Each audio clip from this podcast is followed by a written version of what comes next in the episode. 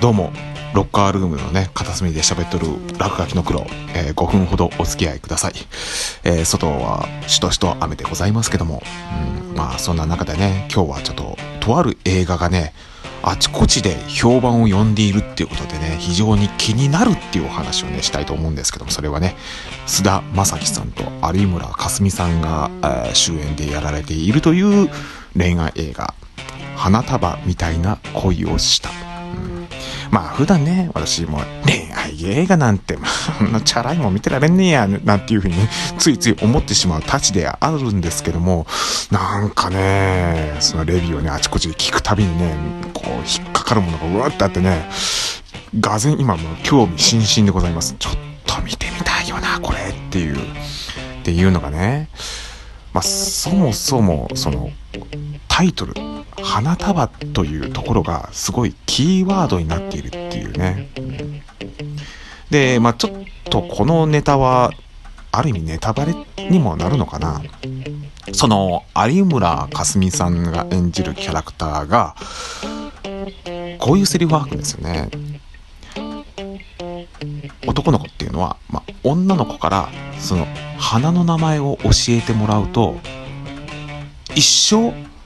その花を見るたびにその女の子とこ女の子のことを思い出してしまうんですってっていう。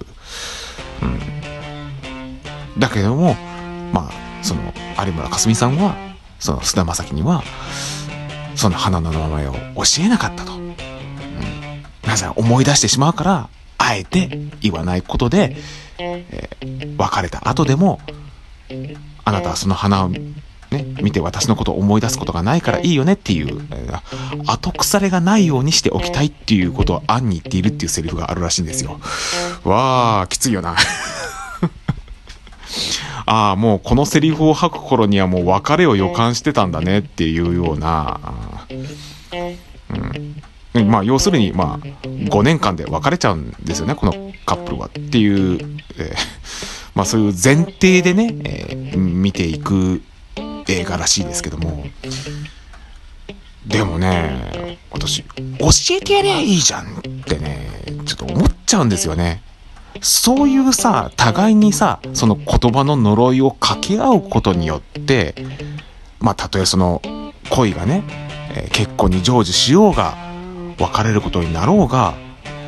なんだかんだ言うてそれがその人の人生の厚みをね形成することになると思うからね、教えてりゃよかったじゃんって思ったんだけど、まあ、本人がね、自分のことを思い出してほしくないっていうのは、まあ、その、菅田将暉のことを思ってか、あるいは、その、菅田将暉ともうこれ以上縁を持ちたくないっていう嫌悪感から来てるのか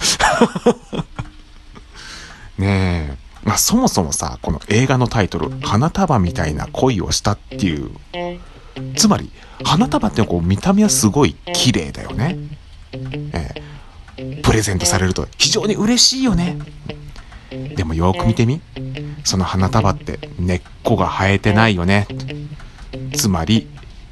近いうちにすぐしおれて枯れてしまうもの。花瓶にね、しっかりとこう飾ってあっても、ねえ、短い命の象徴になっちゃってるわけですよね。そう考えると、なんかな言えて妙な映画タイトルだなぁなんていう風にね、こう聞いてて感心しちゃうんですよね。で、ふと私自身の人生をね、こう振り返ってみて思うわけですよ。花束どころか、花みたいな恋全然してねえなって。最初から根っこばっかり。えー、付き合いたい女の子イコール結婚前提みたいなね、えー、そういう人間でございましたから、私。えー、もう、ありとあらゆるね、私がね、なんか、好きです、付き合ってくださいって告白した女の子たちはみんなね、うわ、何この人、重、キモって思ってたことでしょうな。花束どころか、苔みたいな、いや、苔は根っこ生えてないな。こけた後すぐ剥がれちゃうよね。根っこだけの植物って何かあったっけ、えー、大根みたいな、あるいは、人参みたいな、じゃがいもかそうだね。じゃがいもみたいな恋をした。じゃがいもかさつまいもみたいなね。えー、こ掘り返さないと、なんか実が出てこないみたいなね。上、なんかこう、何が入ってんのか。